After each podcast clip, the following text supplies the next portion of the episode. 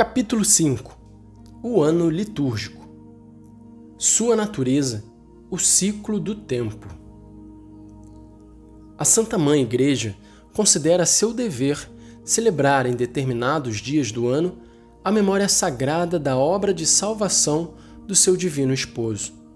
Em cada semana, no dia que chamou o domingo, celebra da ressurreição do Senhor, como celebra também, uma vez no ano, na Páscoa, a maior das solenidades, unida à memória da sua paixão.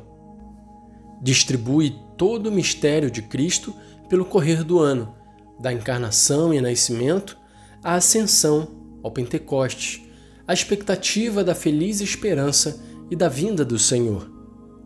Com esta recordação dos mistérios da redenção, a Igreja oferece aos fiéis as riquezas das obras e merecimentos do seu Senhor, a ponto de os tornar como que presentes a todo tempo, para que os fiéis em contato com eles se encham de graça. As festas da Virgem e dos Santos. Na celebração deste ciclo anual dos mistérios de Cristo, a Santa Igreja venera com especial amor porque indissoluvelmente unida à obra de salvação do seu Filho, a bem-aventurada Virgem Maria, Mãe de Deus, em quem vê e exalta o mais excelso fruto da redenção, em quem contempla, qual imagem puríssima, o que ela, toda ela, com alegria deseja e espera ser. A Igreja inseriu também no ciclo anual a memória dos mártires e outros santos, os quais, tendo pela graça multiforme de Deus atingido a perfeição e alcançado a salvação eterna, cantam hoje a Deus no céu o louvor perfeito e intercedem por nós. Ao celebrar o Dias Natalis, dia da morte dos santos, proclama o mistério pascal realizado na paixão e glorificação deles com Cristo. Propõe aos fiéis os seus exemplos, que conduzem os homens ao Pai por Cristo implora pelos seus méritos as bênçãos de Deus. Exercícios de piedade. Em várias épocas do ano e seguindo o uso tradicional, a Igreja contempla a formação dos fiéis servindo-se de piedosas práticas corporais e espirituais, da instrução, da oração e das obras de penitência e misericórdia. Por isso, aprove ao Sagrado Concílio determinar o seguinte: Domingo e festas do Senhor. Por tradição apostólica, que nasceu do próprio dia da ressurreição de Cristo, a Igreja celebra o mistério pascal todos os oito dias, no dia que bem se denomina Dia do Senhor, o domingo. Neste dia, devem os fiéis reunir-se para participarem na Eucaristia e ouvirem a palavra de Deus e assim recordarem a paixão, ressurreição e glória do Senhor Jesus, e darem graças a Deus que os regenerou para uma esperança viva pela ressurreição de Jesus Cristo dentre os mortos. O domingo é, pois, o principal dia de festa a propor e inculcar no espírito dos fiéis, seja também o dia da alegria e do repouso. Não deve ser sacrificado a outras celebrações que não sejam de máxima importância, porque o domingo é o fundamento e o centro de todo o ano litúrgico. Reveja-se o ano litúrgico de tal modo que, conservando-se ou reintegrando-se os costumes tradicionais dos tempos litúrgicos, segundo o permitirem as circunstâncias de hoje, mantenha o seu caráter original, para com a celebração dos mistérios da redenção cristã, sobretudo do mistério pascal, alimentar devidamente a piedade dos fiéis. Se acaso forem necessárias adaptações aos vários lugares, façam-se segundo os artigos 39 e 40.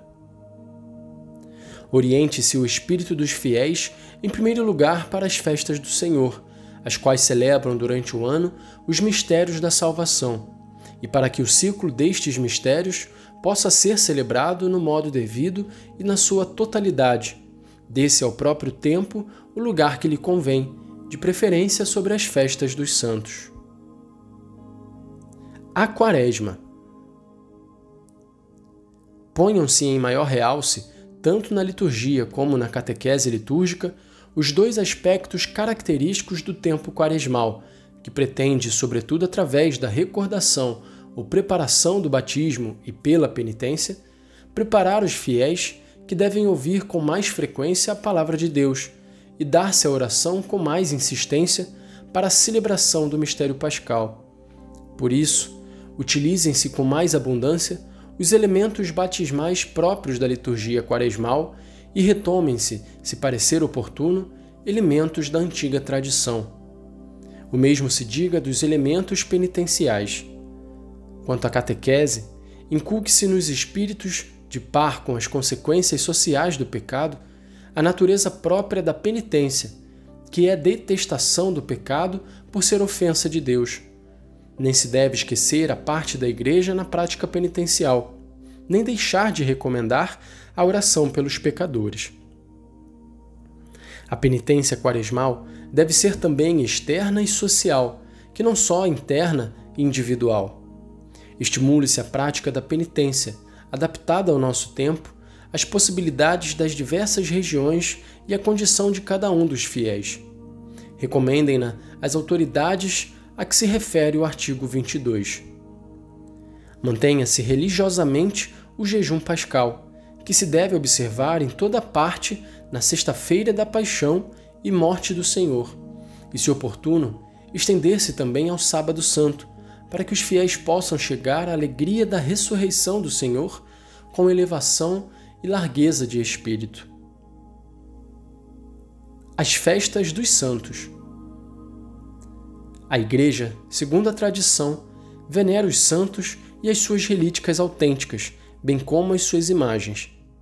É que as festas dos santos proclamam as grandes obras de Cristo nos seus servos e oferecem aos fiéis bons exemplos a imitar.